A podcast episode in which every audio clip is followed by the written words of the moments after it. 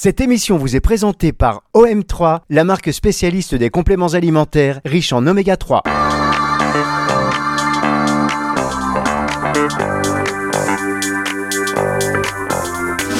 La révolution microbiote, Véronique Lies sur Nutri Radio. Bonjour Véronique. Bonjour Fabrice, bonjour tout le monde. Véronique Lies, est-ce que vous êtes en pleine forme? Vous avez le mental, vous avez le mental En- du champion. vous. À fond, à donf, comme disent les jeunes, à donf. Ah, vous avez une énergie, vous avez le mental. Il y a des gens qui ont. Voilà, la- le mental, c'est important. Véronique Lies, je peux vous dire, mental de championne. Pour chaque semaine, en plus, nous parler de ce microbiote qui est une révolution. Vous, vous le savez, auditeur de Nutri Radio, ô combien il est important. Euh, D'ailleurs, tous les médias parlent de ce deuxième cerveau. Et finalement, ça veut tout dire et rien dire. C'est pour ça qu'on revient euh, chaque semaine euh, là-dessus, sur non seulement comment il fonctionne, les apports, les aliments, enfin tout, et en fonction aussi de ce que la science nous amène sur la table. Eh bien, Véronique Lies, euh, vous êtes là pour la décrypter. C'est ça. Et c'est vrai, vous parlez du deuxième cerveau, on associe beaucoup à ça, mais c'est pas que ça, hein, le microbiote. hein. c'est vraiment, euh, c'est notre santé de manière très très très large. La santé, effectivement, de manière très très parce que tout démarre peut-être un petit peu même là-dedans. Alors, on est en distanciel aujourd'hui. Vous êtes euh, une habituée quand même des studios de Nutri Radio. Aujourd'hui, c'est du distanciel. D'ailleurs, comme depuis les fêtes de fin d'année, on m'a beaucoup félicité aussi sur ce score du Nutridico que vous avez fait. Et on va remettre les capsules parce que on a eu beaucoup de mails qui, euh, font suite euh, au passage des intervenants pour le Nutridico. Et donc, on va les on va les séparer, on va vous les diffuser bientôt. Vous allez pouvoir en faire une idée si vous avez loupé notamment celui de Véronique qui Merci de, de m'humilier une seconde fois, c'est très charitable à vous, euh, qui vaut Fabrice. son pesant d'or. On va parler aujourd'hui d'un ingrédient de- qui, qui a eu son heure de gloire et qui aujourd'hui est plutôt diabolisé. Vous êtes d'accord, Véronique? Euh, oui et non. Oui je, je dirais qu'aujourd'hui, il retrouve son heure de gloire. On va le dire comme ça. C'est vrai, vous avez raison, il a été très, très, très diabolisé. On parle du soja. Alors, le soja, forcément, euh, quand on dit qu'il a eu son heure de gloire, tiens, on va revenir, euh, vous allez, déc- vous allez euh, dérouler cette émission comme vous l'entendez, Véronique, mais déjà, parler un peu du soja, dire pourquoi il a eu son heure de gloire, pourquoi il a été diabolisé, et pourquoi là il redevient, il, re- il redevient populaire et plutôt reconnu à peut-être sa juste valeur, aussi sans les craintes derrière. Oui, alors le soja, euh, on en a beaucoup parlé, vous avez raison, il y a quelques années. Bon, il faut quand même rappeler que ça fait euh, des millénaires que euh, les Asiatiques en, en consomment et que ça fait clairement partie de leur quotidien. Euh, mais il a eu, je dirais, son heure de gloire principalement euh, quand on a commencé à se rendre compte qu'il y avait quand même beaucoup d'allergies à la protéine de lait euh, chez les petits euh, et qu'une alternative dite de qualité à l'époque euh, était le soja. Et donc, euh, on a vu apparaître dans, dans les pharmacies des laits infantiles de soja euh, qui permettaient d'éviter cette problématique euh, d'allergie au, lait de vache. Euh, malheureusement, on s'est vite rendu compte qu'il y avait pas mal d'allergies croisées, d'une part, donc il pouvait aussi y avoir des allergies au soja chez, le petit, et que peut-être c'était pas l'aliment le plus approprié chez les enfants. Et donc on a commencé un petit peu à, se dire oh là là c'était pas une bonne idée. Mais là où il a vraiment été l'objet de, de campagnes contre lui, je dirais, c'est dans tout ce qui concerne euh, la cancérologie, particulièrement le, cancer du sein, puisque euh, on le soupçonnait euh, notamment via les phytoœstrogènes qu'il contient, de stimuler plutôt les tumeurs en cas de, cancer hormonodépendant et même de favoriser les, récidives. Et donc, depuis toutes ces années, eh bien, les médecins continuent de répéter surtout pas de soja, surtout pas de soja. Euh, et donc, en réalité, on se rend compte maintenant, euh, on va en parler, eh bien que le soja n'est pas si diabolique euh, que ça, parce qu'on commence à, à comprendre de mieux en mieux la façon dont il fonctionne. Véronique Lies, on marque une première pause et on se retrouve dans un instant pour justement détailler ce que vous venez de nous dire en partie et plus encore. C'est juste après ceci sur Nutri Radio. Les oméga 3 sont indispensables au développement et au fonctionnement du corps. Alors pour vous supplémenter, autant prendre la meilleure des qualités. OM3, votre spécialiste des compléments alimentaires riches en oméga 3 formulés à base d'huile de poisson sauvage purifiée. OM3, des oméga 3 à la biodisponibilité optimale et certifié Friend of the Sea. Le DHA contribue au fonctionnement normal du cerveau et au maintien d'une vision normale. L'EPA contribue à une fonction cardiaque normale. Plus d'infos sur om3.fr. Pour votre santé, bougez plus.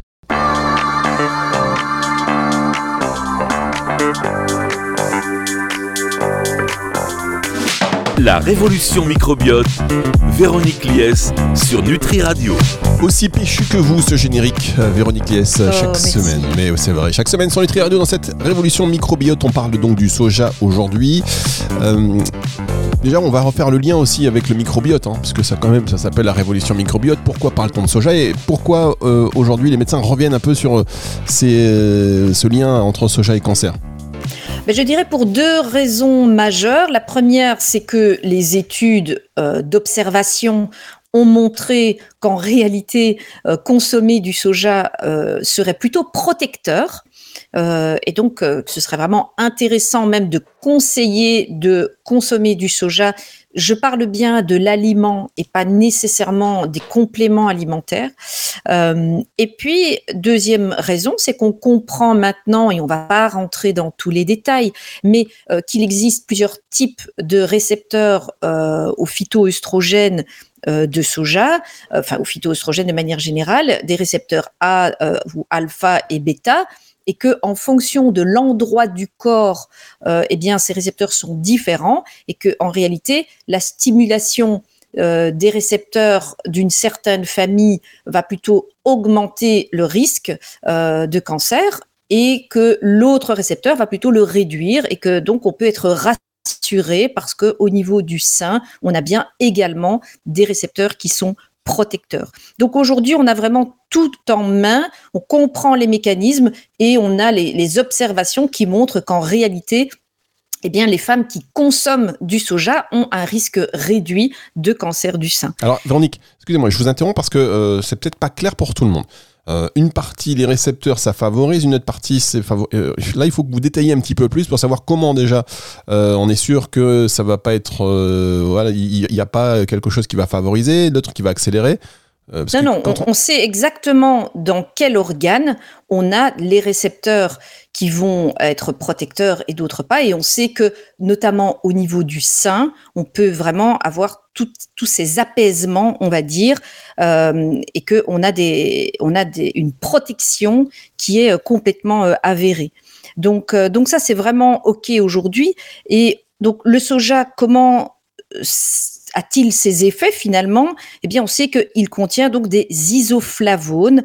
Donc, euh, et dans les isoflavones, qui sont une grande famille, eh bien, on a la daidzéine et la génistéine. Voilà, ça c'est deux mots un petit peu compliqués, mais ce sont des, des substances qui ont donc les effets santé euh, que l'on recherche.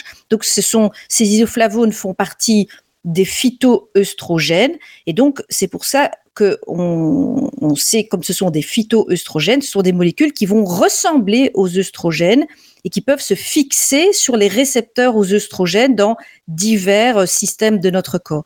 Et comme on a justement eu peur très longtemps, euh, on, enfin, on sait depuis très longtemps qu'une surcharge en œstrogènes facilite le cancer, eh bien on s'est dit, et c'est tout à fait logique, oulala, le soja, comme il contient des phytoœstrogènes qui ressemblent aux œstrogènes et qui peuvent se fixer sur le récepteur, eh fatalement, il va augmenter le risque de cancer du sein. Aujourd'hui, on voit que non. Euh, en se fixant sur les récepteurs, eh bien, ces phytoœstrogènes sont capables justement d'en moduler les effets. Donc, je m'explique. Quelqu'un qui aurait trop d'œstrogènes, qui aurait une charge en œstrogènes très importante, eh bien, le fait de consommer des phytoœstrogènes qui se mettent sur les récepteurs, comme l'effet des phytoœstrogènes est euh, de façon très importante, bien moindre que celui des œstrogènes, on va avoir un effet calmant. Donc, on va avoir une diminution, si vous voulez, de l'effet des œstrogènes. Quelqu'un qui manque d'œstrogènes, eh bien, grâce à ces phytoœstrogènes, on va avoir un petit effet œstrogénique. Donc c'est ça qu'on appelle l'effet modulateur. Donc on, ne peut vraiment euh, pas dire qu'on va renforcer euh, l'effet euh, œstrogénique de façon inappropriée. Très bien. Est-ce qu'on peut faire le lien aussi entre le soja et son effet, donc, parce que là on a parlé de cette dédiabolisation euh, de, de, de ces effets, euh, notamment euh, son, son, son, impact sur le cancer du sein ou son non-impact du coup. Mais est-ce qu'on peut remettre peut-être le lien sur le, le, soja et son action sur le microbiote intestinal ou le microbiote? Tout à fait. C'est ça qui est vraiment absolument passionnant. C'est que on a vu dans, dans, les publications que toutes ces substances eh modifient le microbiote. Euh, elles sont notamment euh, capables d'augmenter des, des, bactéries euh, favorables et de diminuer la présence de bactéries qui vont dégrader le mucus. elles peuvent par exemple augmenter les lactobacilles et certains en particulier aux effets anti-inflammatoires. Donc on va avoir un effet directement sur la composition du microbiote. On va avoir un effet également euh, sur la couche de mucus, donc sur la perméabilité du, microbiote. Euh, et tout ça explique donc euh, qu'on a une méta-analyse qui a montré que ces isoflavones de soja réduisent la mortalité, toutes causes confondues, c'est ça qui est intéressant, et par cancer. Et on a des effets qui ont été observés, donc je l'ai dit effet anti-inflammatoire, effet sur le microbiote, effet antioxydant. Et on sait, par exemple, que la fameuse daidzeine dont je vous ai parlé, eh bien, elle va être convertie par certaines espèces en une molécule qui s'appelle l'équol. Euh, et c'est cette équol qui est très intéressante chez les femmes euh, qui sont ménopausées parce que cette équol est capable de diminuer notamment les bouffées de chaleur euh, et est associée aussi à une meilleure densité osseuse. Et c'est aussi une molécule qui a des effets antioxydants, anti-inflammatoires et cardioprotecteurs. Et donc en réalité, si vous n'avez pas les bonnes bactéries qui vous permettent de produire de l'équol, eh bien, vous n'aurez pas les mêmes effets euh, en termes de santé que quelqu'un qui peut produire de l'équol. Alors la bonne nouvelle, c'est que tout le monde profite en termes de santé du soja, mais certaines personnes plus que d'autres grâce à leur microbiote euh, qui va donc transformer la daidzeine euh, en équol. Donc c'est vraiment euh, intéressant d'observer ce lien. On a vraiment des producteurs d'équoles et d'autres qui ne le sont pas. Véronique Liès, on marque une dernière pause et on se retrouve dans un instant pour la suite et la fin de cette émission.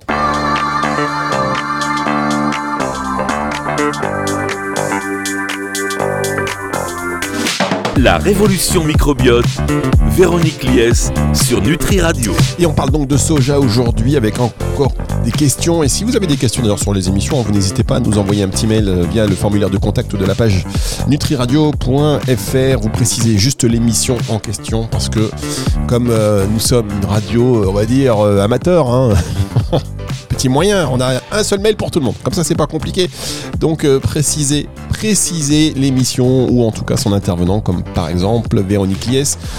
Véronique, le soja là, vous le réhabilitez. Absolument. Mais n'en demeure-t-il pas moins un perturbateur endocrinien? Alors, c'est évidemment une, une, bonne question et c'est vrai qu'on en parle beaucoup. En réalité, on peut vraiment être assez rassuré par rapport à, cette affirmation, euh, puisque comme je l'ai dit, son action elle est 100 à 1000 fois moindre. J'avais dit beaucoup, mais les, les vrais chiffres, c'est ça, c'est 100 à 1000 fois moindre euh, que véritablement euh, le, les vrais œstrogènes, donc en termes d'effet sur l'organisme. Donc, non, aujourd'hui, on ne peut pas véritablement le considérer comme un perturbateur endocrinien, même s'il a évidemment euh, un petit effet. Alors, c'est vrai qu'en en, 2005, l'AFSA avait mis en garde hein, contre les possibles effets hormonaux chez la femme euh, et chez l'homme, mais aujourd'hui, on peut vraiment être rassuré par rapport à ça. On a euh, vraiment pas observé de réels troubles pubertaires. La seule chose qui était observée, c'est que euh, y a un petit allongement, mais vraiment très petit, de la durée du cycle menstruel. Donc Certes, on a un petit effet, euh, mais par contre, euh, on n'a pas vraiment d'effets délétères euh, qui ont été démontrés. Et je parle ici toujours par l'alimentation et pas par une supplémentation. Le seul petit bémol qu'on pourrait dire, c'est attention aux personnes qui sont sous traitement euh, en termes d'hormones thyroïdiennes parce que c'est vrai que le soja pourrait modifier les taux circulants d'hormones thyroïdiennes. On sait qu'on a un effet du soja sur la synthèse des hormones, leur conversion, et donc notamment une, baisse de la transformation de l'hormone T4 en T3, T3 euh, étant l'hormone active. Donc aujourd'hui, on peut vraiment être plutôt euh, rassurant par rapport à ça, et c'est vraiment les personnes sous traitement euh, d'hormones thyroïdiennes qui doivent faire attention. Très bien, donc le soja contient des isoflavones, on l'a dit, mais pas que, il est riche aussi en minéraux. Quels sont les autres composés du soja? Donc, ce qui nous intéresse vraiment, c'est ces isoflavones qui sont donc considérés comme des prébiotiques, et c'est vraiment ça euh, tout l'intérêt aujourd'hui euh, du soja. Oui, d'accord. Concernant le microbiote. Voilà, mais non, je, ce que vous dites euh, est intéressant, mais c'est vrai que c'est vraiment l'effet majeur. Euh, on sait qu'il y a beaucoup de personnes qui boivent du lait de soja à la place, notamment du lait de vache. Il faut préciser qu'il n'y a pas de calcium, euh, ou en tout cas vraiment de façon infime dans, dans le soja. Donc quelqu'un qui opte pour ce genre de, de, jus végétal, eh bien, devrait idéalement choisir alors un, jus enrichi en calcium. Donc le soja n'est pas vraiment connu pour d'autres qualités, je dirais. C'est vraiment ces qualités majeures. Ce sont ces isoflavones et c'est ça qu'il faut mettre en avant. Très bien, mais aussi c'est une source de fibres euh, importante aussi. Oui, oui, mais donc les isoflavones sont les prébiotiques, c'est eux qui vont véritablement avoir un effet euh, sur le, microbiote. Alors, on considère aujourd'hui que pour avoir vraiment un, effet santé intéressant, il faut considérer à peu près 1 mg par kilo euh, donc, si vous pesez, euh, Fabrice, 70 kilos, eh bien, on considère que 70 mg de, de phytoestrogène de soja, c'est la bonne quantité pour vous. Alors, vous allez me dire, mais comment je sais? C'est ça qui est évidemment compliqué. eh bien, pour vous donner une idée, si vous consommez un bol de lait de soja, qu'on devrait appeler jus de soja, euh, avec 100 grammes de tofu et un yaourt de soja, eh bien, vous êtes à 80 mg. Donc, on voit que par l'alimentation, on peut tout à fait euh, facilement obtenir ces, quantités. Mais bien évidemment, si vous mangez euh, trois yaourts de soja, 300 grammes de tofu et que vous mettez du lait de soja partout, vous risquez euh, malgré tout d'avoir des quantités trop importantes, donc il ne faut pas en abuser. Alors évidemment, dans le commerce, vous le savez, vous avez aussi des steaks de soja. Hein. vous avez euh, euh, un steak et deux yaourts, ben, vous retrouvez aussi à peu près à 80-85 mg d'isoflavone de soja. Donc, c'est une alimentation, je dirais, logique, normale, sans, en abuser. Euh, qui permet euh, vraiment d'avoir euh, d'avoir suffisamment de, de, ces isoflavones. Donc trois yaourts, c'est la quantité, c'est 84 mg. Donc évidemment, si quelqu'un pèse 50 kg, c'est déjà un petit peu trop. Après, tout dépend évidemment du pays où vous habitez, hein, bien évidemment, puisque on sait qu'il y a des pays où, ils en consomment vraiment beaucoup, hein, dans les pays asiatiques notamment. Euh, et ce que l'on sait aussi, c'est que les effets euh, favorables euh, dans les pays asiatiques sont surtout liés au fait qu'ils en consomment depuis qu'ils sont tout petits. Et donc, il y a beaucoup de, quand même de, chances qu'il il faille consommer sur le long terme pour vraiment avoir un effet modulateur euh, de microbiote. Hein. Vous savez que dans les pays asiatiques, il y a moins de cancer du sein chez les personnes qui ont une alimentation classique, on va dire, et donc qui est riche en soja. Mais alors, euh, quand on sait que le, microbiote change en fonction de l'environnement, on pourrait se dire aussi parce que euh, euh, voilà, en, Asie, il y a peut-être moins de perturbateurs endocriniens et qu'on a besoin, ou alors on a besoin du soja parce que on est dans un, environnement qui nécessite du soja. En Europe, peut-être que le microbiote intestinal, il, il faut surtout pas de soja, par exemple. Non, parce que les études qui sont réalisées sont aussi réalisées sur des femmes de type européen euh, et donc, on observe vraiment des effets, mais qui sont sous la dépendance du, microbiote intestinal et qui sont évidemment, c'est un cercle vicieux, hein. c'est-à-dire plus vous mangez de soja, plus vous modulez votre microbiote et mieux vous pouvez utiliser le soja. Euh, et donc, euh, donc c'est vraiment aujourd'hui cet effet sur le microbiote qui semble être central dans les effets favorables qu'on peut observer. Très bien, mais écoutez, merci beaucoup. Véronique, vous voulez rajouter quelque chose avant de se quitter? Euh, à très bientôt, Fabrice. Voilà, et eh ben ça c'est un bel ajout. non, mais je pense qu'on a fait le tour. Hein.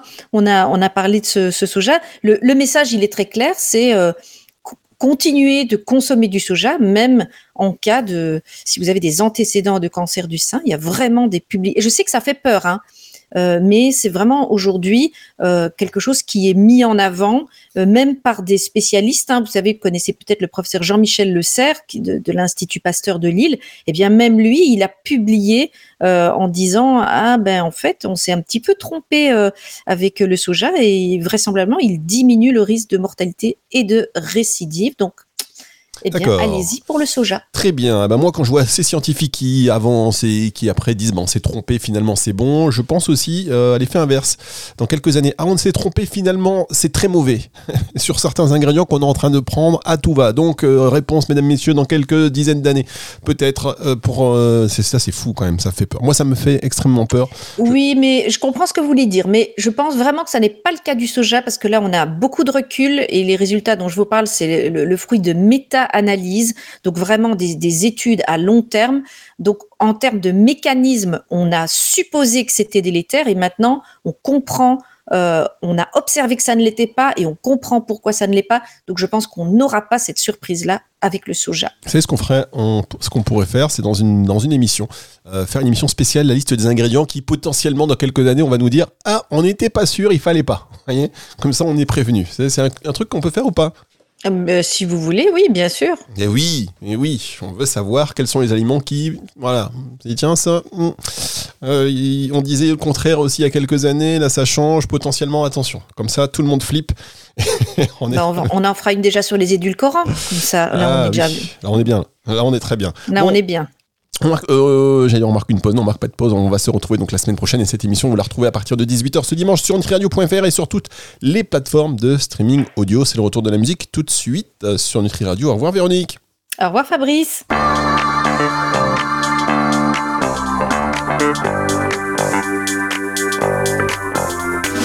La révolution microbiote, Véronique Lies sur Nutri Radio.